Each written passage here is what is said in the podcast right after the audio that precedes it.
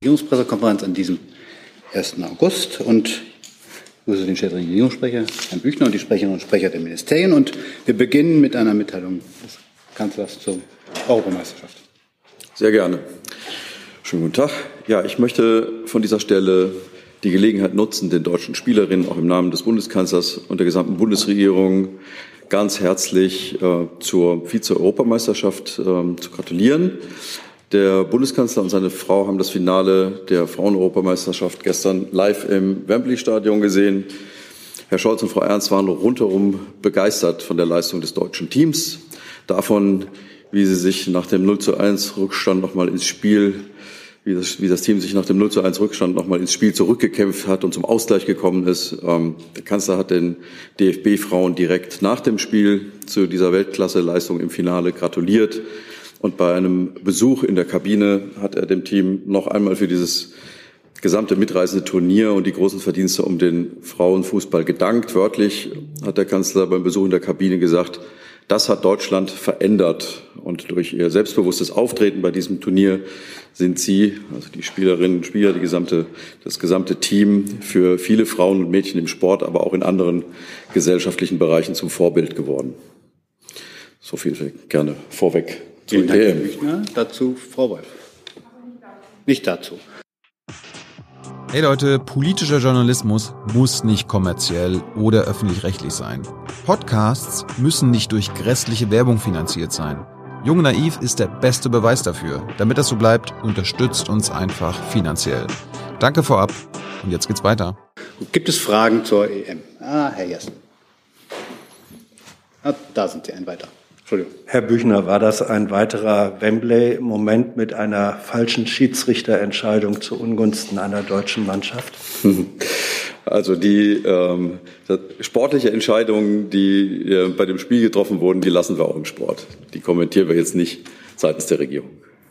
Ich gehe aber davon aus, dass der Bundeskanzler auch gesehen hat in der Wiederholung, dass äh, in der fraglichen Szene doch sehr deutlich die Hand einer englischen Spielerin zum Ball gegangen ist. Äh, es wird nicht die Hand Gottes gewesen sein. Hat er in dem Moment gedacht, das war ein Elfer? Ja, also wie eben gerade schon gesagt, äh, der, gibt, der Bundeskanzler ist ja nicht die Bundestrainerin. Die Bundestrainerin hat sich doch dazu ähm, schön eingelassen gestern Abend ähm, äh, und hat auch gesagt, dass man da jetzt nicht nachkarten sollte. Und ähm, äh, und dass es auch nicht die sozusagen an dieser einen Entscheidung hing. Ähm, und ähm, ich finde, die deutschen, die deutschen Frauen, das ganze deutsche Team hat auch sehr fair gratuliert hinterher. Ähm, ich glaube, wir sollten es dabei belassen. Gibt es weitere Fragen zur umstrittenen Schiedsrichterentscheidung, zur Vize-Europameisterschaft oder ähnlichem in diesem Zusammenhang? Das sehe ich nicht. Äh, ach, Herr Jung. Bitte schön. Warum hat sich Deutschland denn verändert, Herr Büchner? Und wie? Wie eben gerade beschrieben, ähm, durch das selbstbewusste Auftreten bei diesem Turnier ähm, sind, äh, ist dieses Team wirklich zum Vorbild für viele Frauen und Mädchen im Sport geworden und auch in anderen gesellschaftlichen Bereichen. Und vielleicht kann man noch sagen, ähm, dass äh, gerade in einem, in einem Sommer mit so viel bedrückenden Nachrichten der wunderbare Auftritt der DFB-Frauen bei dieser EM vielen Menschen in Deutschland gut getan hat. Haben wir noch eine Frage? Bitte schön. Alexander Budwig vom MDR. Ähm, Herr Büchner, der Kanzler soll den Frauen ja noch in der Kabine auch Unterstützung zugesagt haben, was die Stärkung des Frauenfußballs in Deutschland angeht. Wie genau stellt er sich das denn vor? Das ist ja ein, ähm, ein Anliegen der Bundesregierung insgesamt, ähm, den, den, Sport, auch den, den Frauenfußball zu stärken. Ähm, ich denke, im Zweifel kann das BMI da ergänzen, ähm, aber das ist äh, man kann vielleicht hier auch noch, erzähl, noch, noch hinzufügen, ähm, die Innenministerin war ja gestern auch beim Spiel dabei ähm, und äh, hat auch ähm, den, äh, den, den äh, Frauen äh, beispielsweise dem Team auch angekündigt, dass sie sich darauf freut, auch künftig selbst ähm, häufiger Spiele der Frauen-Bundesliga zu besuchen. Aber wird es aber bestimmt nicht bleiben, sondern das BMI ich kann eigentlich nicht viel ergänzen. Die Bundesinnenministerin hat das Spiel gestern Abend auch vor Ort ähm, verfolgt. Sie hat der Mannschaft zur Vize-Europameisterschaft gratuliert. Sie war angetan von der Atmosphäre vor Ort und ähm, wird jetzt auch als Sportministerin daran arbeiten, dass äh, der Frauenfußball ähm, in seiner Bedeutung gestärkt wird und es da weitere Unterstützung gibt. Aber welche Möglichkeiten hatten der Gesetzgeber da überhaupt in diesem Bereich? Äh, eine bestimmte Sportart zu stärken? Im Rahmen des Vereinssports gibt es sicherlich einige Möglichkeiten. Äh, wie das genau ausschaut, reiche ich Ihnen gerne nach. Herr Brüssel ist jetzt dran. Herr Büchner, äh, da der Bundeskanzler äh, die äh, Nationalmannschaft ja als inspirierend für das ganze Land zu betrachten scheint, sieht er denn das, sieht er denn das Teamplay der, äh, des Teams auch äh, als beispielgebend für die Bundesregierung und wie zufrieden ist der Bundeskanzler mit dem Erscheinungsbild des Teams Bundesregierung? Ich glaube, der Bundeskanzler ist sehr zufrieden mit dem Teamplay in der Bundesregierung. Zusatz? Zusatz. Äh, hat der Bundeskanzler nicht das Gefühl, wenn zum Beispiel die Parteivorsitzende der Grünen äh, dem äh, Finanzminister unterstellt, eigentlich den, äh, die, das Rückgängigmachen des Atomausstiegs äh, zu bezwecken mit seinen Vorschlägen, dass das nicht gerade für äh, eine besonders gute Stimmung im Team spricht? Die Frage ist jetzt nicht unmittelbar im Zusammenhang mit der EM, aber äh, Verstehe, ich habe es auch so verstanden, aber vielleicht versuchen Sie trotzdem eine Antwort, Herr Büchner. Ja, ähm, also ich, ich habe, glaube ich, an der Stelle schon ähm, häufiger gesagt, dass politische Debatten in einer Demokratie Gott sei Dank normal sind ähm, und dazugehören. Ähm, das ändert aber überhaupt nichts daran, dass die Bundesregierung gut und vertrauensvoll zusammenarbeitet und dass es dort ein gutes Teamplay gibt. So, dann versuchen wir Herr Jessen nochmal mit einer Fußballfachfrage. Ja, äh, die Frage geht sowohl an den stellvertretenden Regierungssprecher als auch ans BMI, als Sportministerium. Ähm, die Prämien äh, für die Spielerinnen haben sich zwar fast verdoppelt durch äh, die neue Vereinbarung. 60.000 hätten sie bei einem Gewinn der Meisterschaft äh, erzielt. Männliche Spieler hätten 400.000 pro Person erhalten. Das ist ziemlich weit von Equal Pay, das es in den USA im Sport ja gibt, entfernt. Was gedenkt die Bundesregierung zu tun, um dieses gewaltige Gender Pay Gap zu schließen? Sie kennen ja die Haltung des Bundeskanzlers, die er auch in einem Tweet zum Ausdruck gebracht hat. Er findet, ähm, es sollte Equal Pay geben ähm, äh, bei Frauen und Männern im Fußball, gerade bei solchen Turnieren. Und ich kann Ihnen bestätigen, dass der Bundeskanzler am Rande des EM-Finals mit DFB-Sportdirektor Bierhoff äh, nochmal gesprochen hat. Und die beiden haben ein gemeinsames Treffen beim, B, beim DFB in Frankfurt ähm, ver, äh, verabredet. Und bei diesem Treffen wird es eben auch unter anderem um die Bezahlung von Frauen und Männern im Fußball gehen. Das BMI. Ja, die Bundesinnenministerin hat bereits vor Wochen deutlich gemacht, dass es da großen Nachholbedarf gibt. Equal Pay ist im Sport ein wichtiges Anliegen und sie wird als Sportministerin auch mit dem DFB über dieses Thema sprechen, dass da weitere Fortschritte erzielt werden. Wird das ein gemeinsames Treffen äh, zwischen Kanzler und Innen- und Sportministerin sein beim DFB oder rücken Sie da getrennt an? Können Sie das schon sagen? Das kann ich noch nicht sagen. Wenn wir den Termin haben und die Zusammensetzung kennen, ich gehe jetzt mal davon aus, dass der Kanzler sich mit dem mit Herrn Bierhoff trifft. Aber das, das kommunizieren wir dann rechtzeitig vorher. Gibt es weitere Fragen zu sportpolitischen Fachfragen? Das sehe ich erstmal nicht. Dann kommen wir zu anderen Fragen. Fangen wir mit Frau Wolf an. Ja, vielen Dank. Eine Frage zur Übergewinnsteuer an das Finanzministerium zuerst, bitte.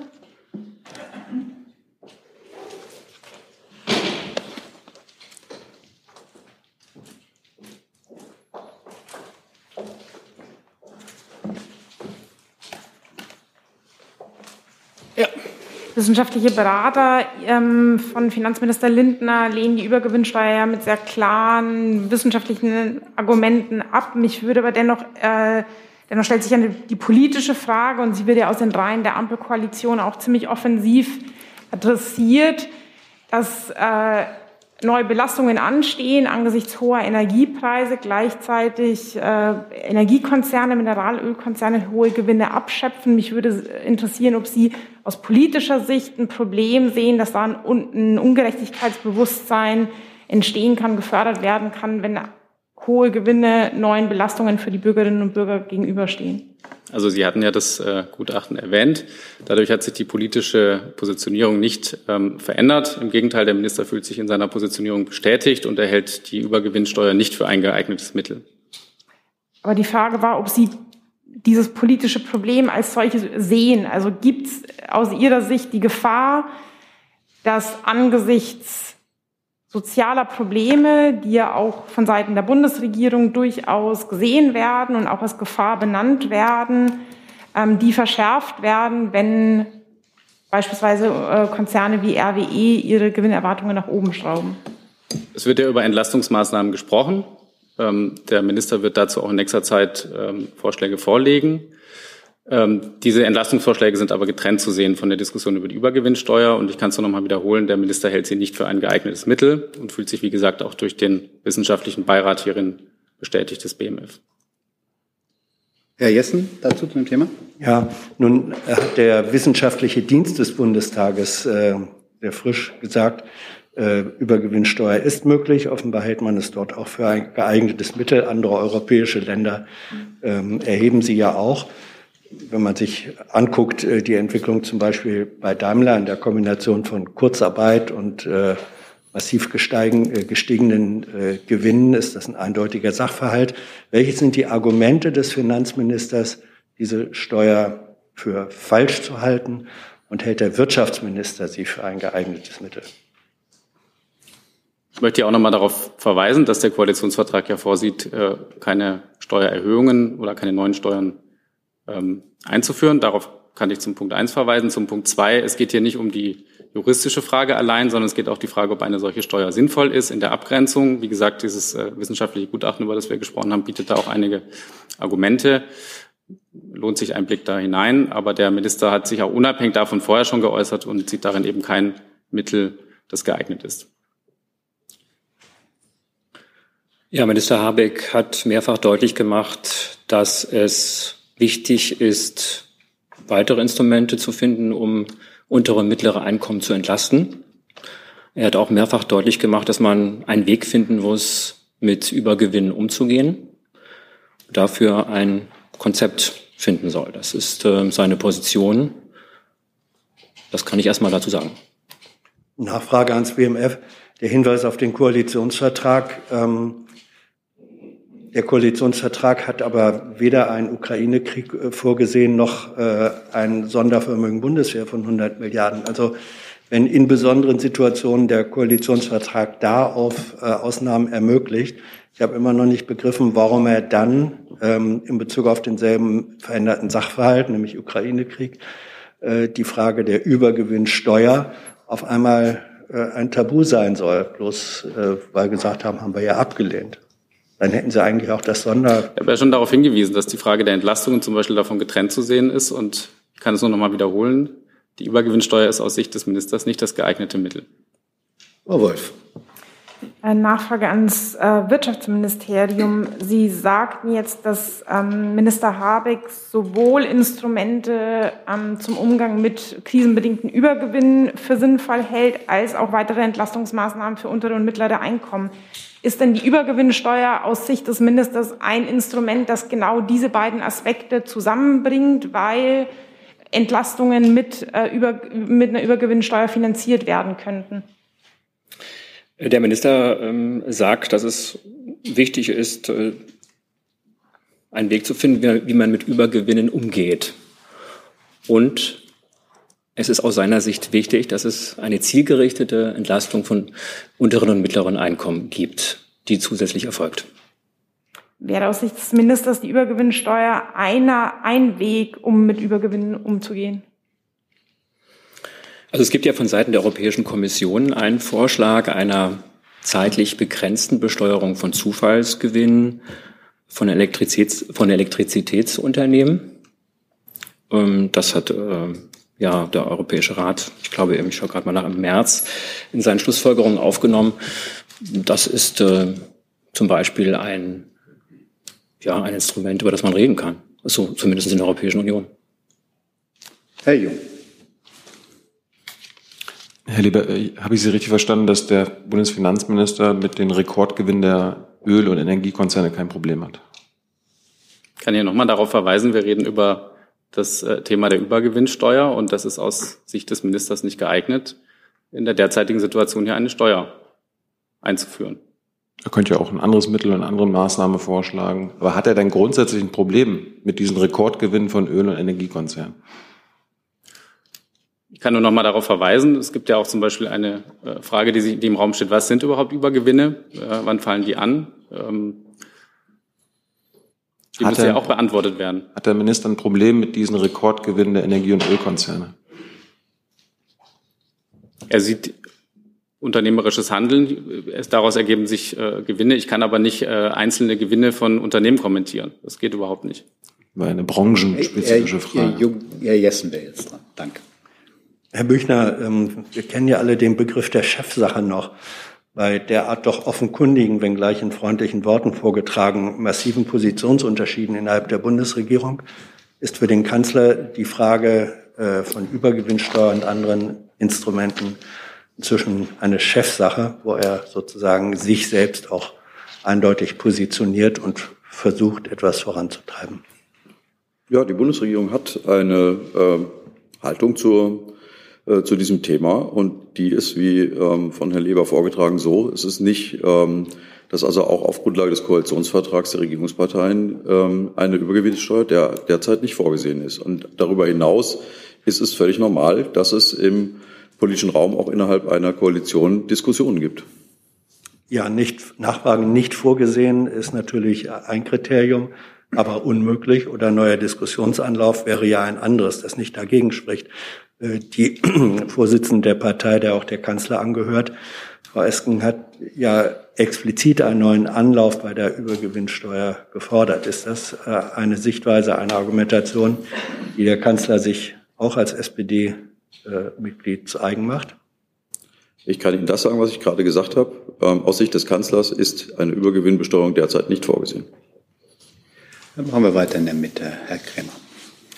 Ich wollte Herrn Lehmann noch mal kurz nachfragen, ob ähm, im, im BMF überlegt wurde, die Abgrenzung zu machen. Was ein Gewinn ist, ein normaler Gewinn und ein Übergewinn. Oder ist man zu der Schlussfolgerung, dass es kein geeignetes Mittel ist, ohne den Versuch gekommen? Da ist mir jetzt nichts dazu bekannt, dass es diese Versuche der Abgrenzung gab. Herr Jung. Hat sich das BMF da mal mit äh, anderen Übergewinnsteuern beschäftigt, in anderen europäischen Ländern, wie dort Übergewinn berechnet oder definiert wird? Und Herr Büchner hat dann der Kanzler ein Problem mit den Meldungen zu den Rekordgewinnen von Öl- und Energiekonzernen. Ich bleibe jetzt bei dem, was ich zu dem Thema gesagt habe. Was das BMF selbst betrifft, ist mir das nicht bekannt. Äh, Ich kann auch nochmal eben auf das wissenschaftliche Gutachten verweisen. Dort werden ja ähm, diese Fragen thematisiert. Probleme der Abgrenzung, was ist ein Gewinn, was ist ein Übergewinn. Und dort wird auch äh, thematisiert, äh, wie es Lösungen in anderen Staaten gibt und welche Probleme die aufwerfen. Frau Wolf. Ähm, Herr, Herr Habeck sprach bei seiner Sommerreise danach gefragt, wie man ähm, mit sozialen Problemen aufgrund der hohen Energiepreise umgehen soll von, äh, von Umverteilung. Und man müsse Gelder dorthin umverteilen, wo Menschen in existenzielle Not geraten. Da würde mich interessieren, ob Finanzminister Lindner das als geeigneten Ansatz sieht ähm, und den teilt. Ich habe vorhin schon mal darauf hingewiesen, dass der Komplex der Entlastungen in verschiedenen Bevölkerungsgruppen auch mit verschiedenen Instrumenten getrennt davon zu sehen ist, ähm, wie man mit solchen Steuern umgeht. Genau, ich habe es jetzt auch bewusst nicht verknüpft mit der Übergewinnsteuer, sondern eben danach nochmal gefragt, ob genau dieses Mittel, Herr äh, Habeck sprach von Umverteilung, ein Mittel der Wahl ist, ähm, bei dem Herr Lindner mit sich reden ließe. Ich habe jetzt aber den Punkt so von Ihnen verstanden. Aber dann, dann äh, tut mir das leid, dann war Ansonsten es unklar, unpräzise ausgedrückt. Es war nicht in Bezug auf die Übergewinnsteuer, sondern weil Sie eben sagten, es ist ein getrennter Bereich, die Entlastungen. Und danach wollte ich nochmal noch mal nachfragen, ob Sie die besagte, von Herrn Habeck benannte Umverteilung als Mittel der Wahl sehen. Ansonsten kann ich Sie darauf verweisen, dass es zum Beispiel im Bereich des Wohngelds, wie ja durch den Bundeskanzler angekündigt, ähm, Überlegungen gibt.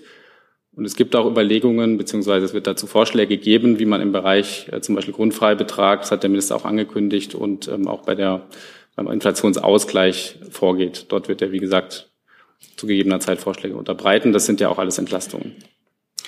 Weitere Fragen zum Thema Übergewinnsteuer? Das sehe ich nicht. Dann hat der Herr Brüssel eine weitere Frage. Ich das richtig? Die hat sich erledigt.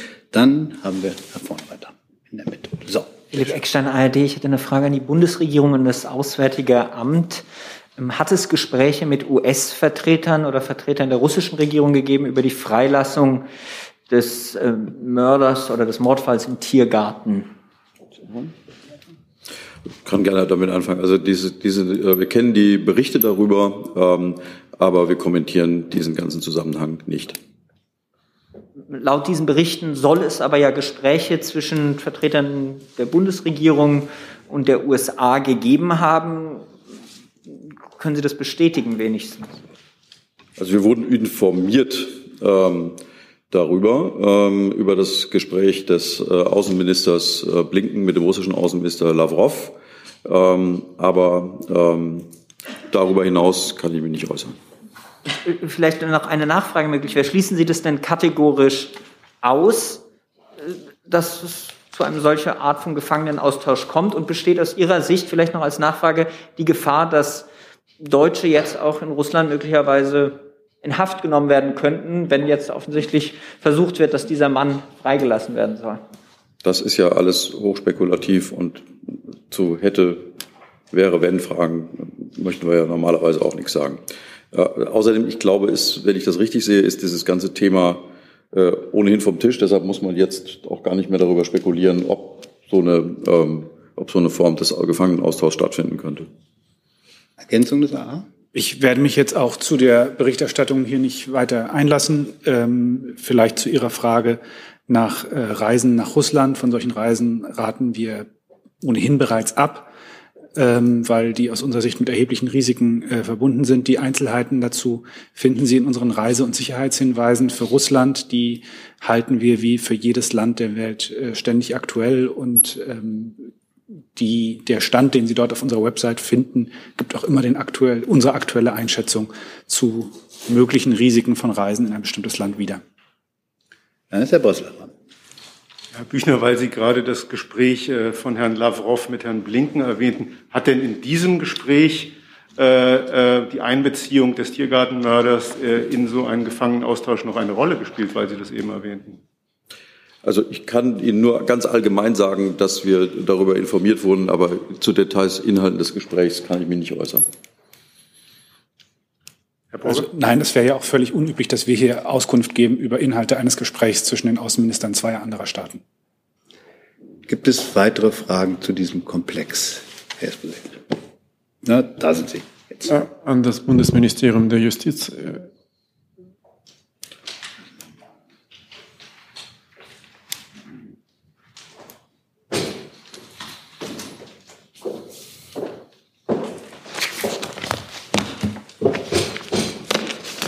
Die erste Frage wäre, können Sie uns sagen, wo Herr Krasikow sich gerade befindet? Und die zweite Frage wäre, ob Sie äh, von der amerikanischen Seite oder von der russischen Seite in irgendeiner Form die Anfragen bekommen haben in Sachen Personal Krasikow.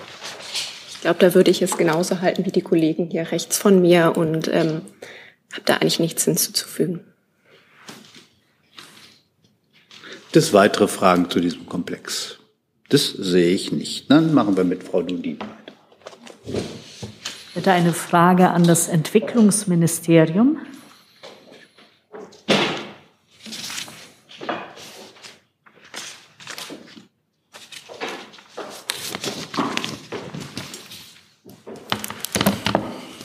Laut den Funke-Zeitungen stellt die Bundesregierung jetzt 880 Millionen Euro zur Minderung der globalen Hungerkrise bereit, ähm, mehr als doppelt so viel wie bislang. Aus welchem Topf kommen die Gelder und äh, für welchen Zeitraum sind die vorgesehen? Ja, vielen Dank für die Frage. Es handelt sich hier um Mittel, ähm, die aus zwei verschiedenen Quellen kommen. Zum einen sind es hier 430 Millionen Euro, die der Bundeskanzler bereits angekündigt hat bei einem G7-Treffen im März. Das sind ähm, sogenannte überplanmäßige Ausgaben und der Rest der Mittel äh, stammt aus dem Nachtragshaushalt. Die, die andere Frage war nochmal, Entschuldigung. Und vielleicht kurze Nachfrage. Und äh, wohin sollen die Gelder konkret gehen?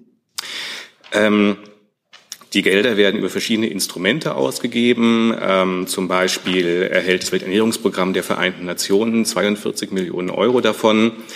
Ähm, regional verteilen sich die Mittel vor allem auch auf die Länder, die jetzt ähm, stark betroffen sind von den Auswirkungen des russischen Angriffskriegs auf die Ukraine, zum Beispiel in der Sahelregion, am Horn von Afrika und im Nahen Osten. Ähm, wir werden heute auch im Laufe des Tages nochmal ein Papier dazu auf unserer Internetseite einstellen, wo Sie noch weitere Informationen dazu finden und auch konkrete Projektbeispiele. Danke. Weitere Fragen zu diesem Komplex? Das sehe ich nicht. Dann hat der Herr Jung mir eine weitere Frage. Thema zugeworfen. Hm, geht äh, ans BMG.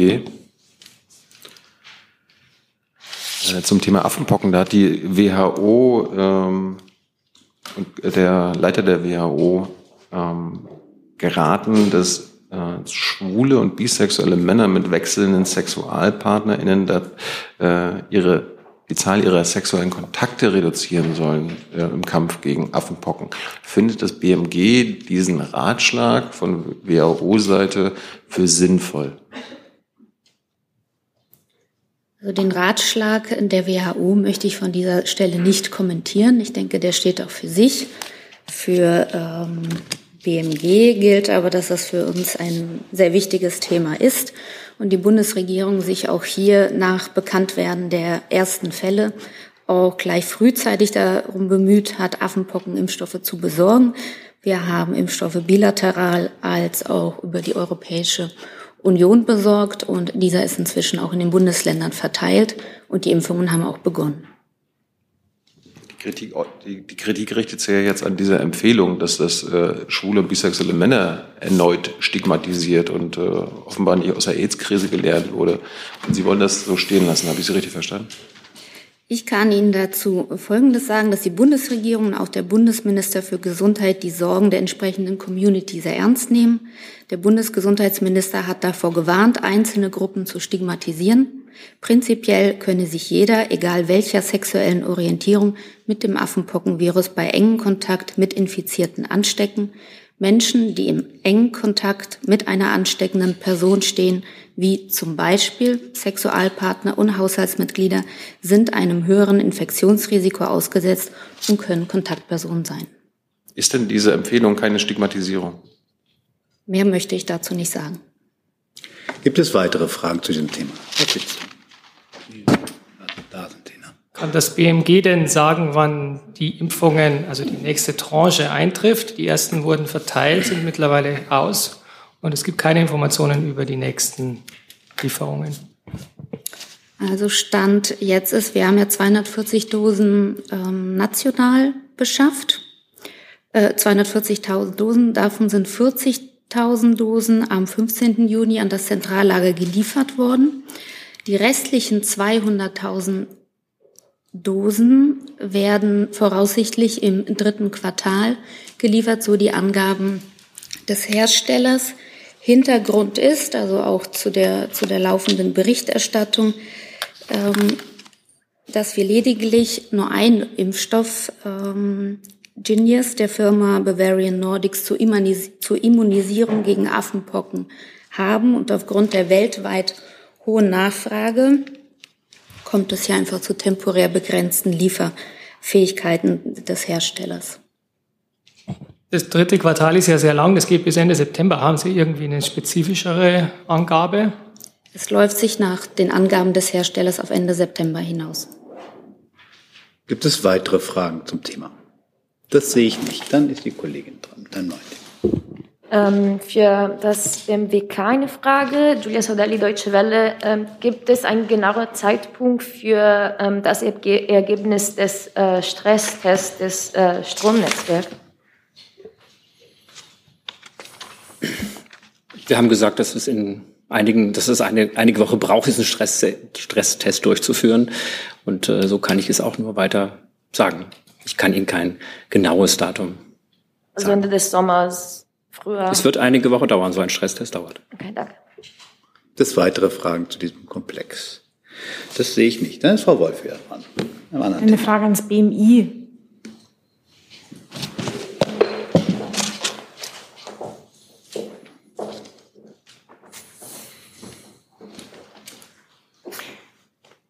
Gab jetzt neue Entscheidungen des EuGHs zum Asylrecht, namentlich zum Familiennachzug und Asylverfahren je nach Geburtsland. Mich würde interessieren, ob ähm, auf Grundlage dieser EuGH-Entscheidungen Handlungsbedarf für ähm, die gesetzlichen Grundlagen in, in Deutschland entsteht. Also die Rechtsprechung des Europäischen Gerichtshofs wird ähm, grundsätzlich immer nach äh, Zustellung der Entscheidungsgründe im Bundesinnenministerium aufmerksam ausgewertet. Und wenn sich daraus Handlungsbedarf ergibt, wird das natürlich ähm, erfolgen. Aber verstehe ich das richtig, dass diese Prüfung noch nicht erfolgt ist? Also Sie sehen jetzt keinen akuten Handlungsbedarf, dass Gesetze, ähm, Asyl, asylrechtliche Grundlagen hierzulande angepasst werden, weil äh, diese Klagen syrischer Familien abgelehnt wurden? Ich kann jetzt von hier aus nicht beurteilen, ob die Prüfung dieses Urteils schon erfolgt ist und ob sich daraus für das Innenministerium ein Handlungsbedarf ergeben hat. Können Sie das gegebenenfalls nachreichen? Weil das ist ja jetzt, diese Entscheidungen sind ja jetzt gefallen und Sie stimmen ja nicht überein mit der deutschen Gesetzesgrundlage. Ich reiche das gerne nach, wenn es da einen Handlungsbedarf gibt.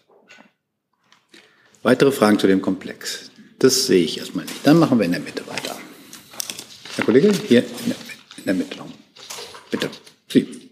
Ich hätte eine Frage ans Verkehrsministerium und ins Finanzministerium.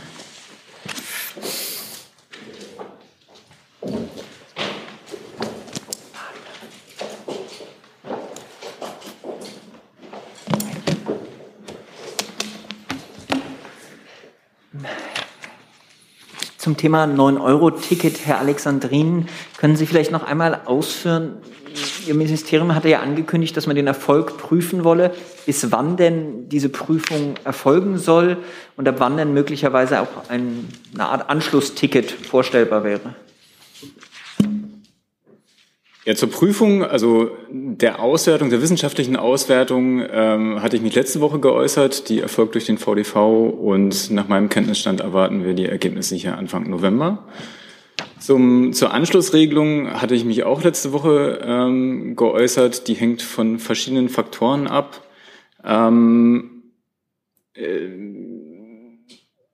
zu den Vorschlägen, die vielleicht äh, gerade laufen, kann ich heute auch noch mal sagen, dass natürlich wir wahrgenommen haben und auch der Minister es so sieht, dass das 9-Euro-Ticket ein Gamechanger ist, dass äh, es praktisch ist, es ist bequem, es ist bezahlbar.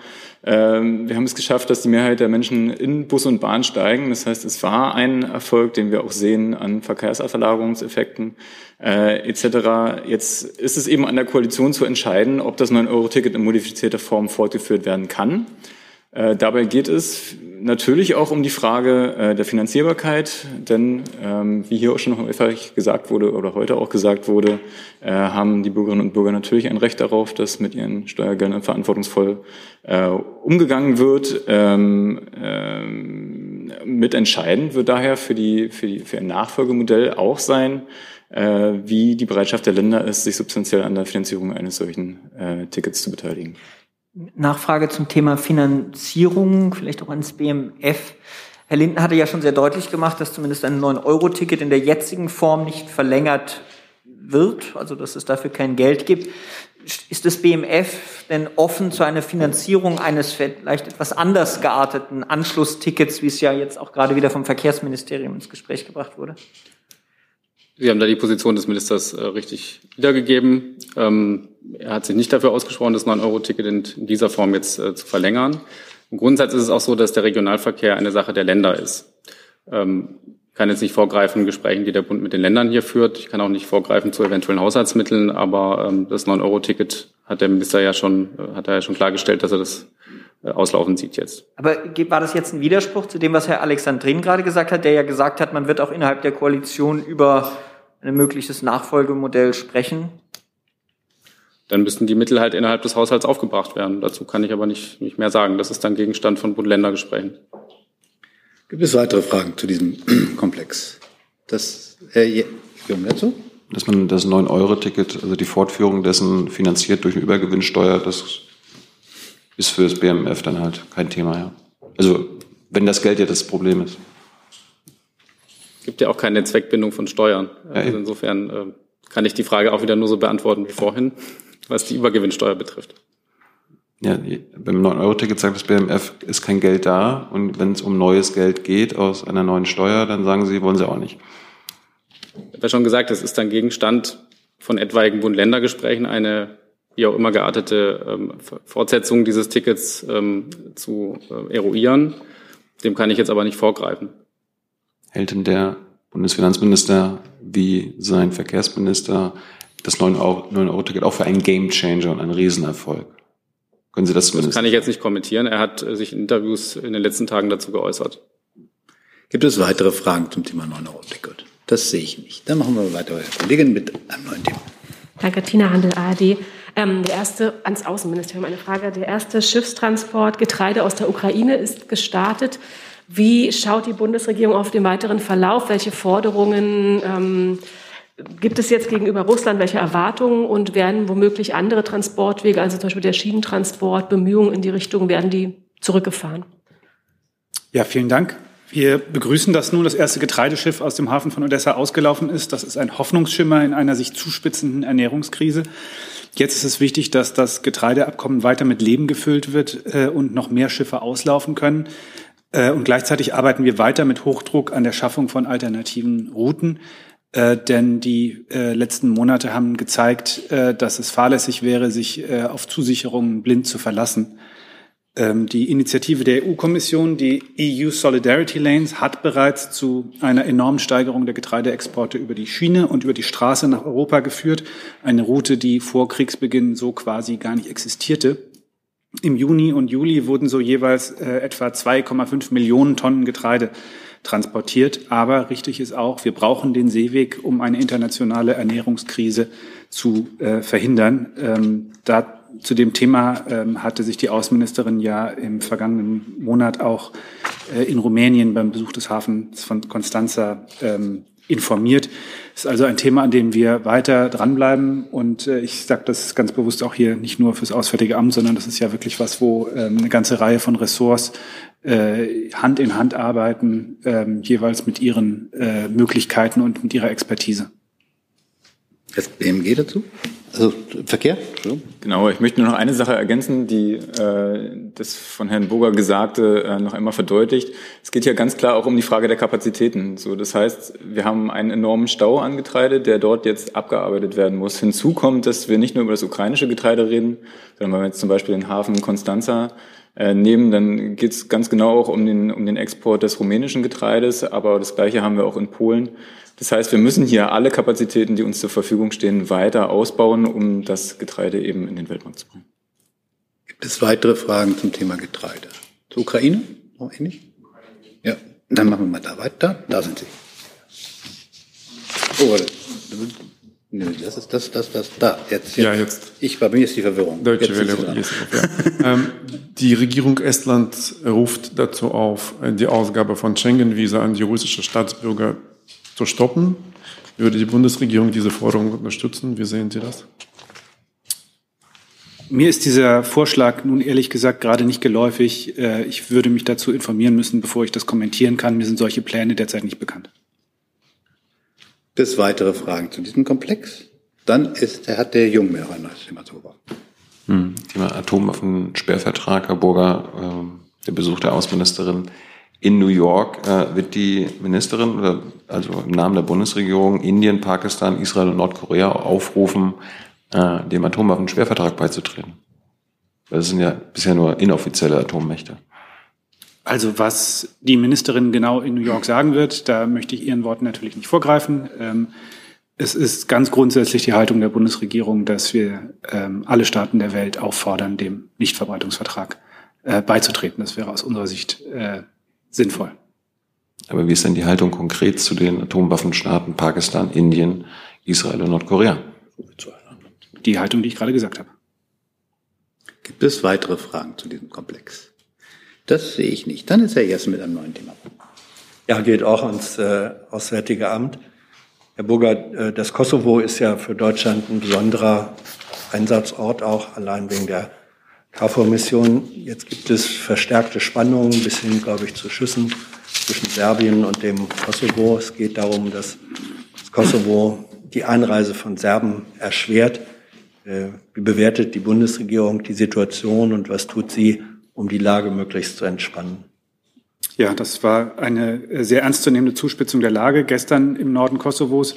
Wir standen und stehen dazu in engen Kontakt mit dem EAD, äh, mit den USA, natürlich auch mit den äh, Regierungen vor Ort. Und wir begrüßen, dass der hohe Vertreter der EU, Herr Borrell, und der EU-Sonderbeauftragte Leitschak, der Sonderbeauftragte für den Normalisierungsdialog zwischen Serbien und Kosovo, gestern gemeinsam mit den USA vermitteln konnten und dass die kosovarische Regierung die Lage durch eine Verschiebung dieser geplanten Maßnahmen jetzt zunächst einmal entspannt hat.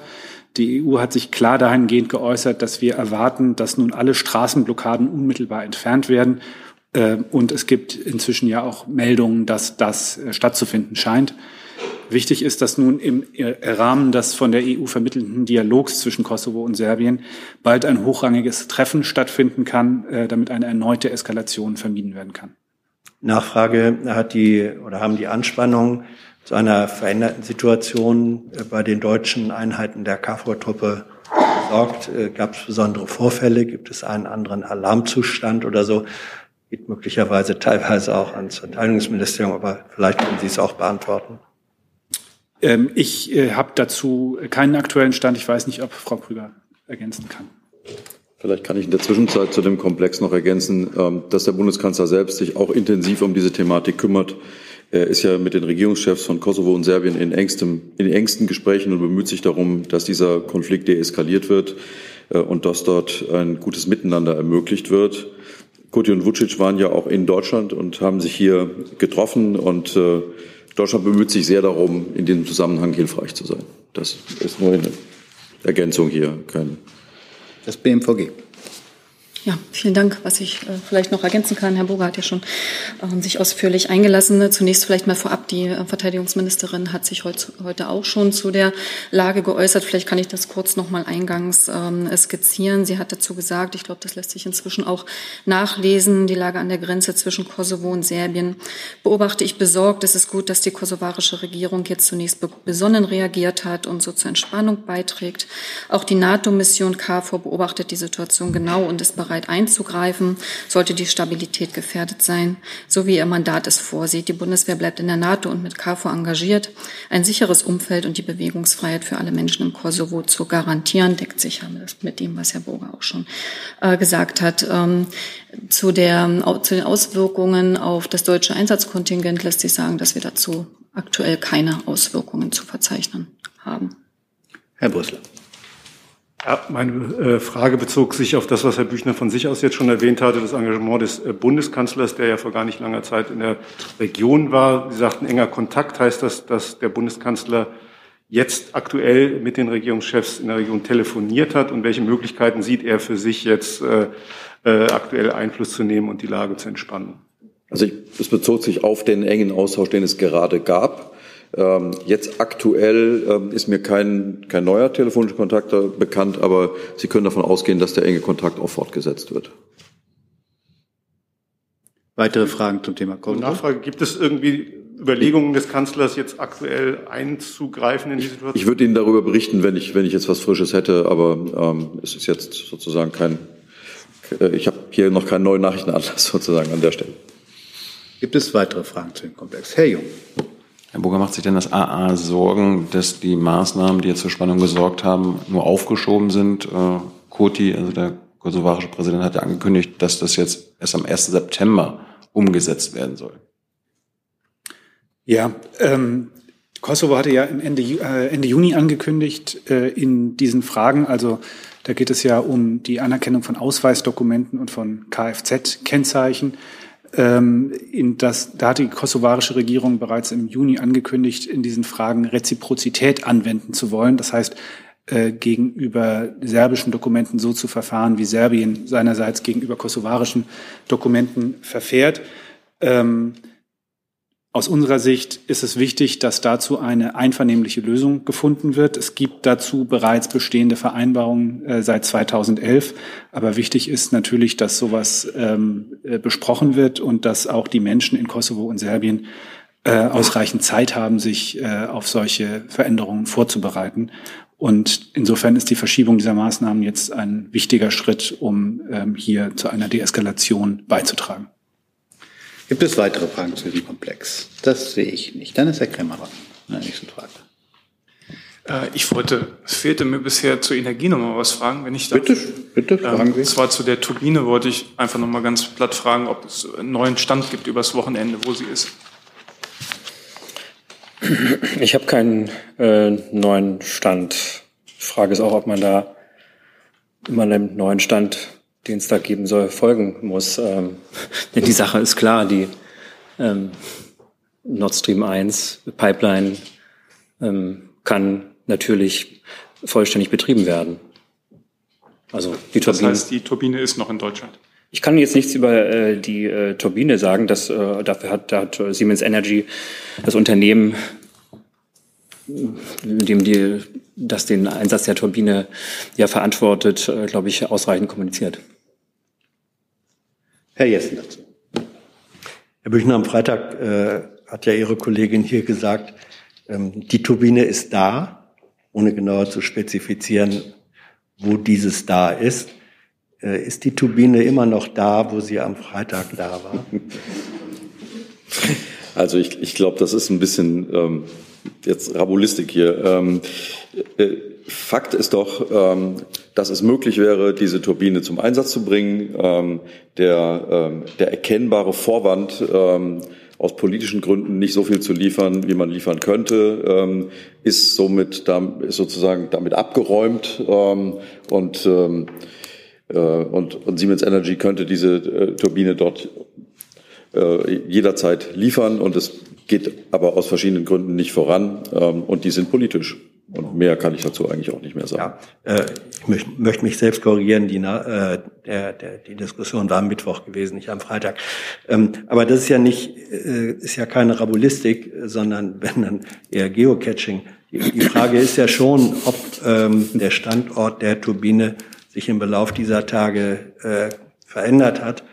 Ähm, die Aussage war ja gewesen, sie könnte sofort übergeben werden. Man kann natürlich so ein Teil am besten dann grenznah äh, übergeben. Deswegen ist die Frage, ob sie ihren Standort innerhalb Deutschlands in diesen Tagen verändert hat oder nicht, glaube ich, mehr als Rabulistik.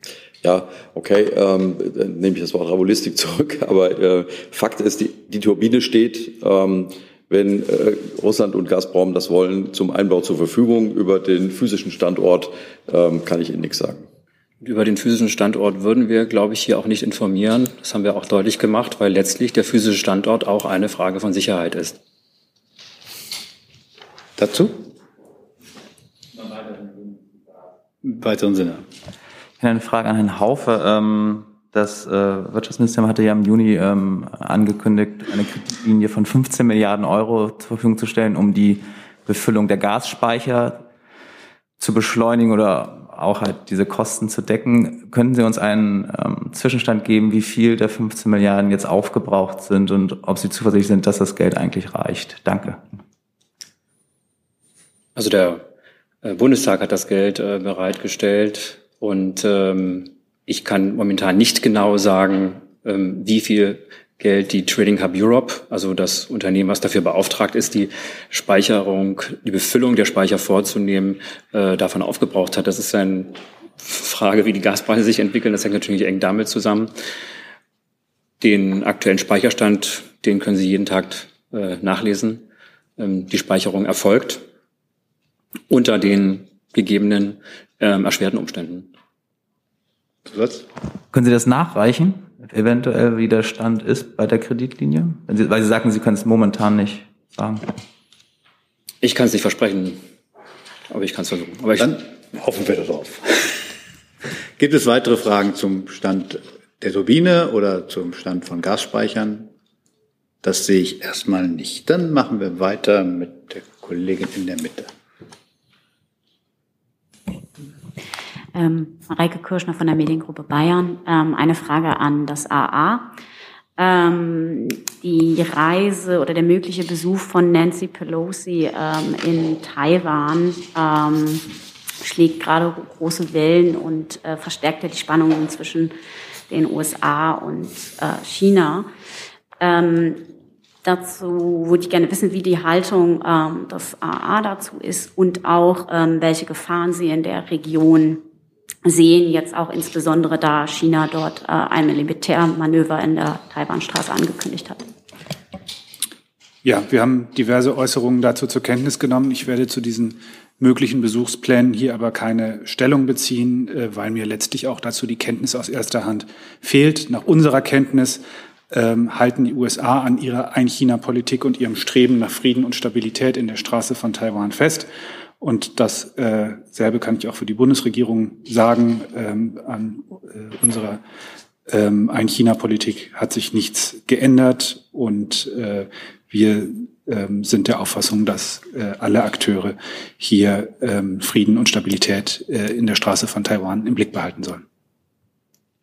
Bis weitere Fragen zu diesem Komplex. Entschuldigung, ähm, aber äh, welche Gefahren sehen Sie da jetzt? Äh, vielleicht können Sie da noch mal drauf eingehen, jetzt eben insbesondere mit Hinblick auf dieses ähm, Militärmanöver, was die Chinesen dort angekündigt haben. Ich werde das jetzt nicht weiter im Einzelnen kommentieren. Jetzt nochmal die Frage nach weiteren Fragen dazu. Das sehe ich nicht. Dann ist der Kollege. Bitte.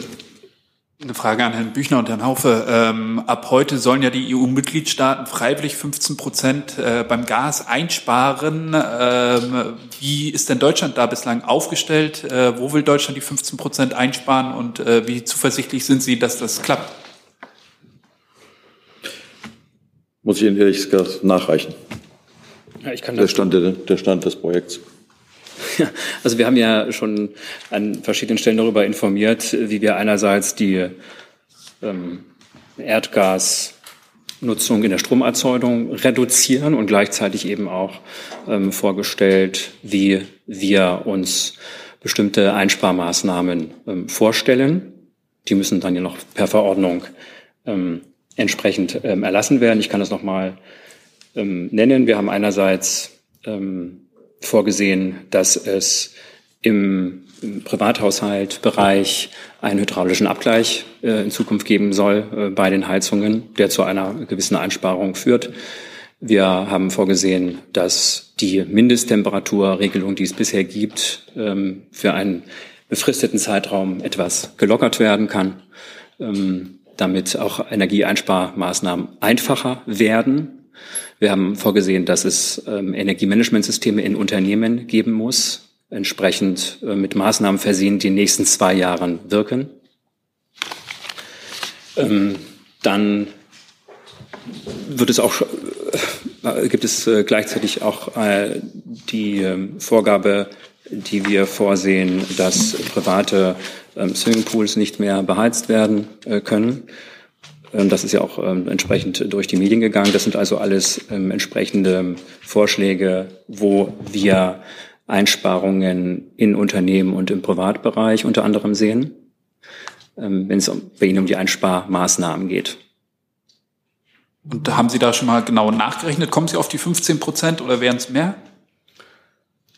Das ist die Vorgabe, die Mindestvorgabe der Europäischen Union. Der Minister hat mehrfach deutlich gemacht, dass wir durchaus auch darüber hinausgehen können und sollten. Die momentan werden die Verordnungen entsprechend erarbeitet. Und dann wird man auch schauen, welches ähm, Energieeinsparpotenzial äh, mit bestimmten Maßnahmen zu erreichen ist. Das müssen wir natürlich entsprechend monitoren. Wir müssen es auch an die Europäische Union melden. Ähm, das, muss, das muss jedes Land tun, ähm, quasi eine Art Fortschrittsbericht über diese Einsparmaßnahmen ähm, abgeben. Herr Jung. Herr Haufe, ich beziehe mich auf die Kampagne des BMWKs, äh, die heißt 80 Millionen gemeinsam für den Energiewechsel. Da haben Sie ja Tipps quasi an die privaten Haushalte abgegeben, wie man Energie sparen kann. Und Sie sprechen von Erdgas, Öl und Kohle, dass es darum gehe. Ähm, warum ist aber ausgerechnet das Thema Sprit sparen, also weniger Autofahren, weniger Öl verbrauchen, äh, gar kein Thema bei, diesen, bei dieser Kampagne? Das gehört ja auch zum Energiesparen. Also die, die Kampagne ist äh, breit aufgestellt. Die ist, heißt eben auch Energiesparen. Ähm, ich habe ist Öl keine Energie? Natürlich ist Öl Energie. Ähm, das Thema Spritsparen ist äh, schon alleine wegen des hohen Preises automatisch äh, eine Thematik geworden. Und äh, der Fokus der Kampagne liegt natürlich eben auf dem Bereich Strom und Gas, vor allem natürlich auf Bereich Gas, auch im, im Wärmebereich, weil wir dort äh, momentan den allergrößten Handlungsbedarf haben. Die, Kampagne, die Kampagne ist aber, das auch noch dazu, äh, äh will ich auch gerne noch dazu sagen, ähm, nicht an ihrem Ende angelangt. Ähm, ich will also nicht ausschließen, dass das Thema, was Sie auch aufgreifen, vielleicht auch noch mal noch mehr in den Fokus gerät. Aber momentan im Fokus stehen doch andere Maßnahmen. Äh, das, was wir ganz dringend äh, brauchen, eben im Bereich der Gaseinsparungen ähm, und entsprechend auch einen sorgsamen und sparsamen Umgang mit Strom. Also Öl sparen, Benzin sparen ist nicht im Fokus Ihres Hauses. Ölsparen ist schon automatisch im Fokus immer unseres Hauses, weil wir einen Emissionshandel haben und einen sowohl auf europäischer Ebene und auch auf nationaler Ebene ähm, jeweils mit ähm, Zertifikatepreis oder Zertifikatepreis oder mit einer Abgabe versehen. Und ähm, demnach ist ähm, klar, dass sich ähm, alle Kohlenstoffträger, alle Energieträger mit Kohlenstoff in den nächsten Jahren eben entsprechend auch ähm, verteuern werden. Und das ist ein Signal, was wir damit setzen, um fossile Energieträger einzusparen. Mal ganz unabhängig von der aktuellen Energiekrise, die wir haben aus politischen Gründen, ähm, ist das Thema also ein andauerndes Thema. Es geht um eine grundsätzliche Abkehr von Gas und Öl in allen Bereichen. Das will ich nochmal ganz klarstellen an dieser, wenn Sie diese Frage stellen. Herr Kollege. Ja, Herr Haufe, ich habe noch mal eine Nachfrage zu den europäischen äh, Gaseinsparzielen, die ja zunächst mal auf dem Prinzip der Freiwilligkeit äh, beruhen. Sie haben ja gesagt, dass man möglicherweise über die 15 Prozent hinausgehen kann. Gibt es ähm, Experteneinschätzungen, etwa vom äh, Brüsseler Think Tank Bruegel, die sagen, dass bei einem russischen Gaslieferstopp Deutschland mindestens 20 Prozent einsparen müsste. Also entspricht das auch der Einschätzung des BMWK, diese mindestens 20 Prozent? Ich habe ja gerade gesagt, dass der Minister ähm, davon ausgeht, dass wir in Deutschland äh, auch über die 15 Prozent hinausgehen sollten. Frage beantwortet? Ja. Also aus Sicht des Kollegen. Ich so, ja, Sie das so sehen. gerne nochmal nachfragen. Ich hab, ich hab, vielleicht habe ich auch nicht genau hingehört. Ich will es nicht ausschließen. Also, Stellen Sie bitte nochmal Ihre Frage. Naja, so ob Sie die 20 Prozent, ähm, das ist ja eine Sache, wenn man sagt, man kann durchaus sich vorstellen, über 15 Prozent hinauszugehen bei einem freiwilligen Einsparziel. Aber wenn man nun Experteneinschätzungen hat, die nun besagen, weil einige Länder ja möglicherweise auch gar nicht freiwillig so gerne mitziehen will, wollen, dass man in Deutschland mindestens 20 Prozent ähm, des gegenwärtigen Gasverbrauchs einsparen muss, dann ist es ja äh, schon eine gewisse Größenordnung. Also ob Sie wirklich in dieser Größenordnung auch Ihre Szenarien derzeit aufbereiten, das würde mich interessieren. Danke. Also dann bleibe ich doch bei meiner Antwort. Der Minister hat ja gesagt, es ist durchaus ähm, sinnvoll, weiter über die 15 Prozent hinauszugehen. Also insofern hört er ja auch ähm, solche Stimmen. Ja. Herr Witzel. Herr Witzum zu dem Thema? Ähm, der Minister Lindner sagte, dass die Verstromung von Gas beendet werden sollte. Es hieß gestern aus dem Haus des Bundeswirtschaftsministers, das funktioniere nicht ad hoc, gibt es aber zumindest das Ziel, dies in einem überschaubaren Zeitraum zu tun. Also nicht im Rahmen der gesamten Energiewende, das ist schon klar, sondern in einem überschaubaren Zeitraum von mehreren Monaten.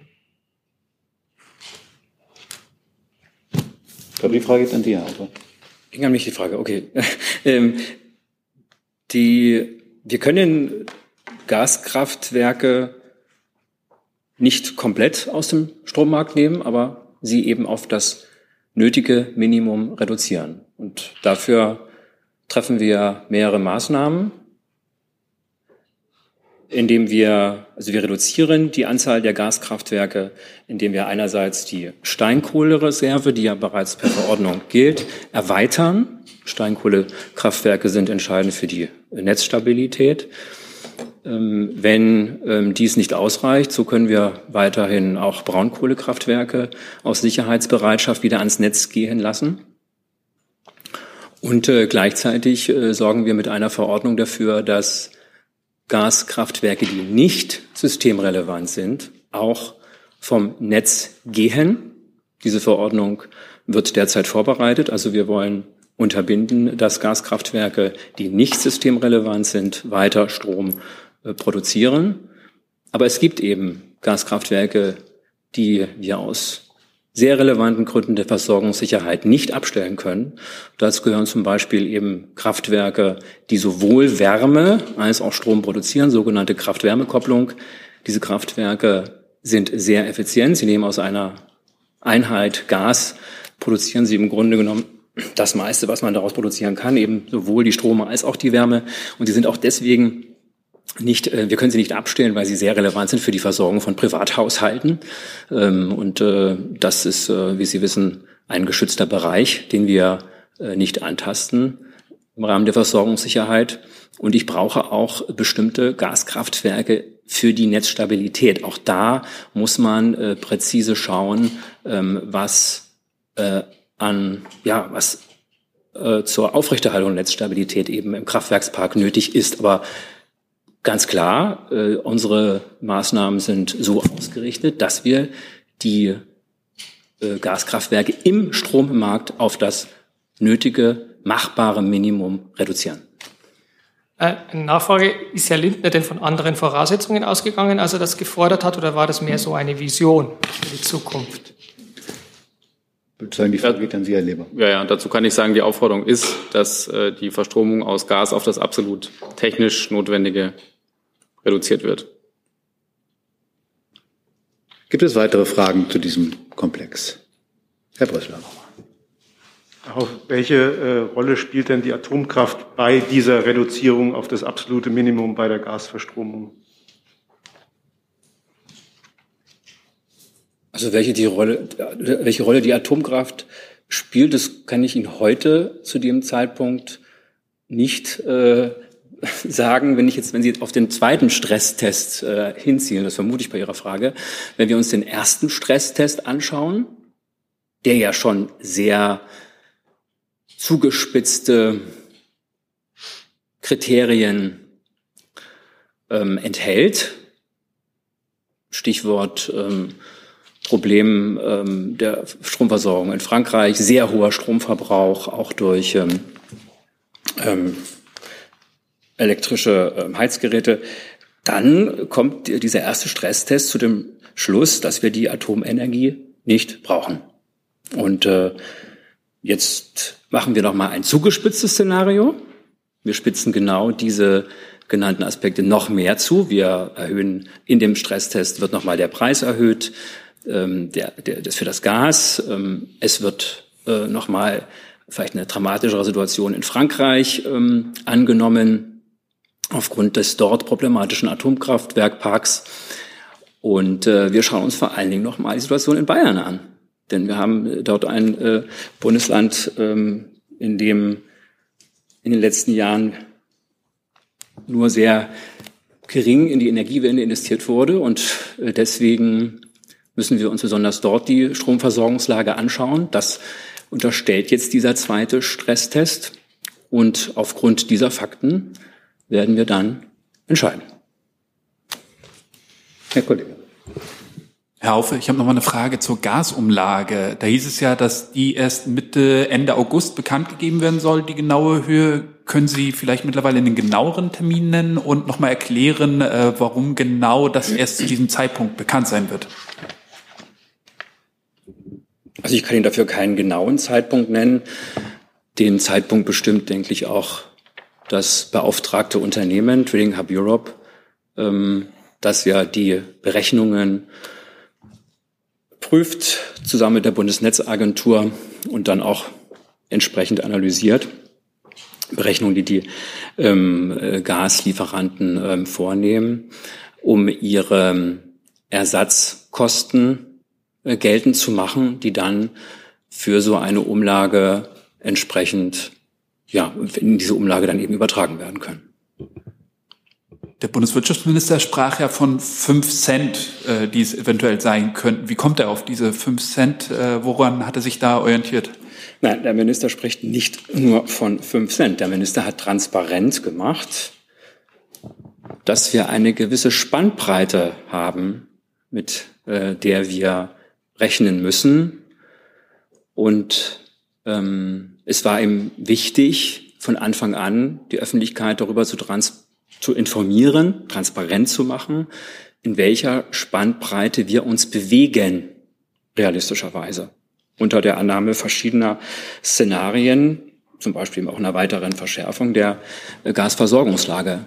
Das hat er deutlich gemacht. Und wir reden also von einer Spannbreite zwischen ein und ähm, fünf ähm, Cent, die hat er transparent gemacht. Und diese ähm, Spannbreite äh, bezieht sich eben auf mögliche Ersatzkosten, die eben jeweils die unterschiedlichen Preisszenarien zugrunde liegen. Herr Jessen dazu? Ja, ich würde auch gern das WMUV, wenn es anwesend ist, äh, dazu bitten. Herr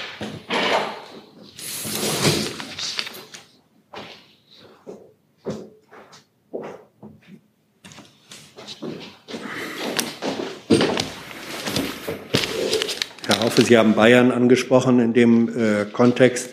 Ähm, diejenigen, die jetzt für eine Verlängerung der Laufzeiten in der einen oder anderen Form sich aussprechen, stützen sich dabei auch immer auf Einschätzungen des TÜV Süd. Ähm, wie belastbar sind die? Macht der TÜV Süd hier Lobbyarbeit? Ähm, ist der TÜV Süd da sozusagen eine verlässliche Institution? Äh, Disclaimer, im Moment gibt es ein Gerichtsverfahren gegen den TÜV Süd wegen einer Beurteilung eines ähm, Staudamms in Brasilien, die wohl falsch war, so dass da bei einer Überflutung Menschen zu Schaden gekommen sind. Aber wie ist TÜV Süd Gutachten im Hinblick auf Weiterbetrieb von AKW einzuschätzen? Ja, also vorab möchte ich sagen, diese, diese allgemeine Kommentierung um, des TÜV, was Sie jetzt auch angesprochen hatten, um, den, den Staudammbruch, daran möchte ich mich nicht beteiligen. Aber soweit es jetzt das Stichwort eines Gutachtens betrifft, uns ist kein Gutachten bekannt. Was jetzt das Kraftwerk ISA 2 betrifft, da gibt es drei Seiten von Seiten des TÜV Süd und die entsprechen unseres Erachtens nicht den Maßstäben gutachterlicher Arbeit. Das kann ich dazu sagen. Ähm, wichtig ist aus unserer Sicht immer, dass man in so einer Situation ganz klar den Beurteilungsmaßstab benennt und dann ähm, davon ausgehend abprüft, inwiefern eine Atomanlage diesen Beurteilungsmaßstab einhält oder nicht. Und ähm, das ist in unserem, aus unserer Sicht in diesem Fall nicht gegeben. Das bedeutet, wenn ich es recht verstehe, aus Ihrer Sicht, ähm, sind die Äußerungen, die derzeit äh, vom TÜV oder aus einem Papier des TÜV Süd zitiert werden, keine seriöse, belastbare Grundlage, äh, auf der man oder aus der man ableiten könnte, Weiterbetrieb äh, der AKW ist technisch und sicherheitstechnisch möglich. Das ist keine belastbare Grundlage. Verstehe ich Sie richtig? Das ist in der Tat keine belastbare Grundlage aus unserer Sicht. Ähm, dem, dem ist so. Ähm, wir haben auch ähm, die Kolleginnen und Kollegen in Bayern schon vor Wochen darauf hingewiesen, dass wir die, die dortige Sichtweise auch nicht im Einklang mit höchster Rechtsprechung sehen und den bisherigen Maßstäben der AKW-Sicherheit in Deutschland. Frau Kollegin. Da jetzt mehrfach das Stichwort Bayern fiel, eine Frage an Sie, Herr Büchner. Ähm, Herr Söder beklagt ein Bayern-Bashing der Bundesregierung auch bei diesem Thema. Bashen Sie Bayern? Wie stehen Sie zu Bayern? Äh, ich glaube nicht, dass es da ein Bayern-Bashing gibt. Ähm, aber vielleicht, wenn man jetzt nochmal den, den, den größeren Zusammenhang aufmacht. Ähm, ich finde, die Regierung hat hier eine gute gemeinsame Linie. Der Bundeskanzler hat im Dezember letzten Jahres ähm, mit allen in der Regierung gemeinsam begonnen, diese Frage zu erörtern, was passiert, wenn wir kein Gas mehr aus Russland bekommen. Und seitdem hat sich die Bundesregierung mit dieser, mit dieser Frage beschäftigt, mit in regelmäßigen Treffen und systematisch alle Fragen in diesem Zusammenhang aufgearbeitet. Ähm, und deshalb war Deutschland bei Kriegsanbruch in der Lage zu sagen, wir bauen jetzt schnell diese LNG-Terminals. Wir haben anders als in früheren Jahren gesetzliche Vorschriften erlassen im Hinblick auf die Speicherung. Wir haben gesagt, wir schalten die Kohlekraftwerke wieder an.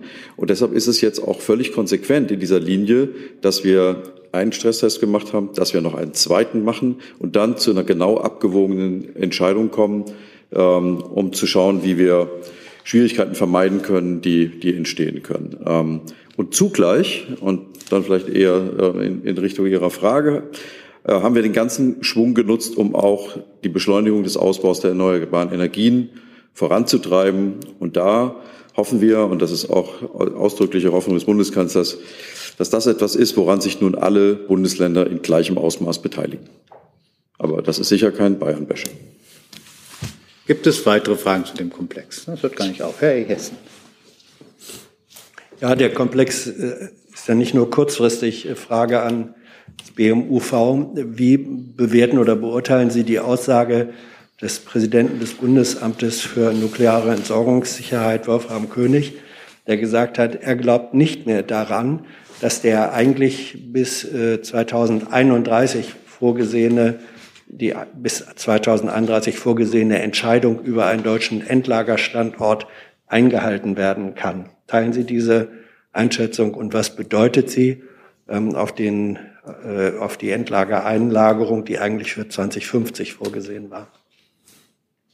Ja, also diese Äußerung möchte ich an der Stelle jetzt nicht kommentieren. Ähm, grundsätzlich ähm, sagen wir als BMUV immer, dass es für den Erfolg dieses Verfahrens selbstverständlich nötig ist, dass es die ähm, Zeit bekommt, die es braucht.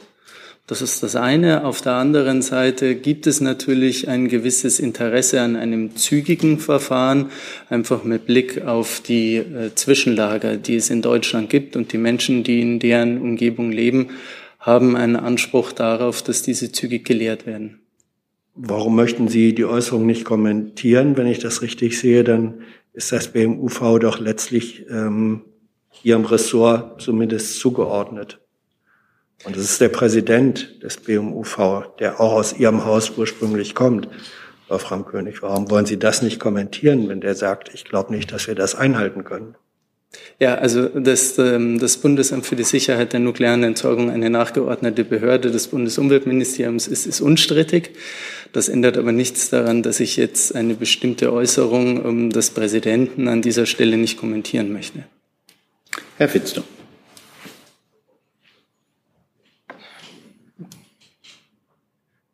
Sie hatten Bayern angesprochen. Ist die Lage in Baden-Württemberg denn so viel besser als in Bayern? Auch dort wird zum Beispiel beim Wind noch weniger als in Bayern verstromt. Also ist, äh, kann man denn laut dem ersten Stresstest sagen, Baden-Württemberger stehen so viel besser da und erwarten Sie, dass das für den zweiten dann auch der Fall ist? Herr Haufe. Naja, wir haben in Bayern die Sondersituation, dass wir dort ja ein Atomkraftwerk haben, ISA 2, was eben jetzt äh, für einen gewissen Teil der Stromversorgung ähm, verantwortlich ist. Und ähm, der Rest des Kraftwerksparkes ist eben auch nicht ähm, ja so äh, groß ähm, oder sagen wir mal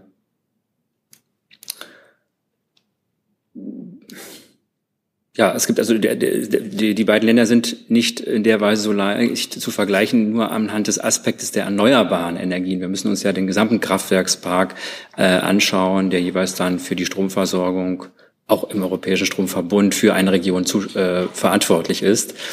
Ähm, insofern gibt es jetzt nicht nur den nicht nur den äh, Bereich der Erneuerbaren, den wir jetzt bei, bei Bayern betrachten. Also das geht auch darum, an sich anzuschauen, ähm, gibt es dort ein systemrelevantes Gaskraftwerk? Wie ist die Situation mit den Kohlekraftwerken äh, dort vor Ort? Gibt es dort Kraftwerke, die entsprechend hochgefahren werden können? Das alles sind äh, Fragen, die mit hineinfließen. Aber es gibt eben auch eben ein, mit ISA 2 ein für die Stromversorgung relevantes Atomkraftwerk und es war ja eigentlich lange klar, dass dieses Atomkraftwerk abgeschaltet wird. Dafür gibt es ein Gesetz. Ähm, Deutschland steigt aus der Atomenergie aus. Das ist ja kein Umstand, der jetzt erst seit drei, vier Monaten bekannt ist. Weitere Fragen zu diesem Komplex? Das sehe ich nicht. Gibt es noch andere Fragen? Hier ist Hans, der informelle Alterspräsident hier. Aus Erfahrung geboren der Hinweis, es lohnt sich, Junge Naiv zu unterstützen, per Überweisung oder PayPal. Guckt in die Beschreibung. Das ist gleich ein ganz anderer Hörgenuss. Ehrlich. Das sehe ich auch nicht. Dann bedanke ich mich für heute. Ja, das Auswärtige Amt. Das ist schon mal wichtig. Nach wie vor wichtig. Bitte. Ich war gefragt worden nach der Visavergabe an russische Staatsangehörige. Ähm, dazu kann ich nachtragen, dass ähm, es im Moment äh, keine Beschlusslage auf europäischer Ebene gibt, die eine Aussetzung der Vergabe von Schengen-Visa an russische Staatsangehörige äh, ermöglichen würde. Es ist äh, so, dass es ähm, im Rahmen des, ähm, pardon, der Beschlüsse des ähm, Rats für Auswärtige Angelegenheiten vom 25. Februar ähm, die Entscheidung gibt, auf europäischer Ebene das Visumserleichterungsabkommen zwischen der EU und Russland äh, teilweise auszusetzen. Das betrifft insbesondere die Aussetzung der Visumfreiheit, der visafreien Einreise für russische Diplomatenpassinhaber und Diplomatenpassinhaberinnen und der Aussetzung der Erleichterungen für Regierungs- und Parlamentsmitglieder und ähnliche Personen äh, zur Visavergabe. Ähm, eine ähm, Einstellung der oder Aussetzung der Vergabe von Schengen-Visa an sich könnte aber nur im Konsens zwischen den Schengen-Staaten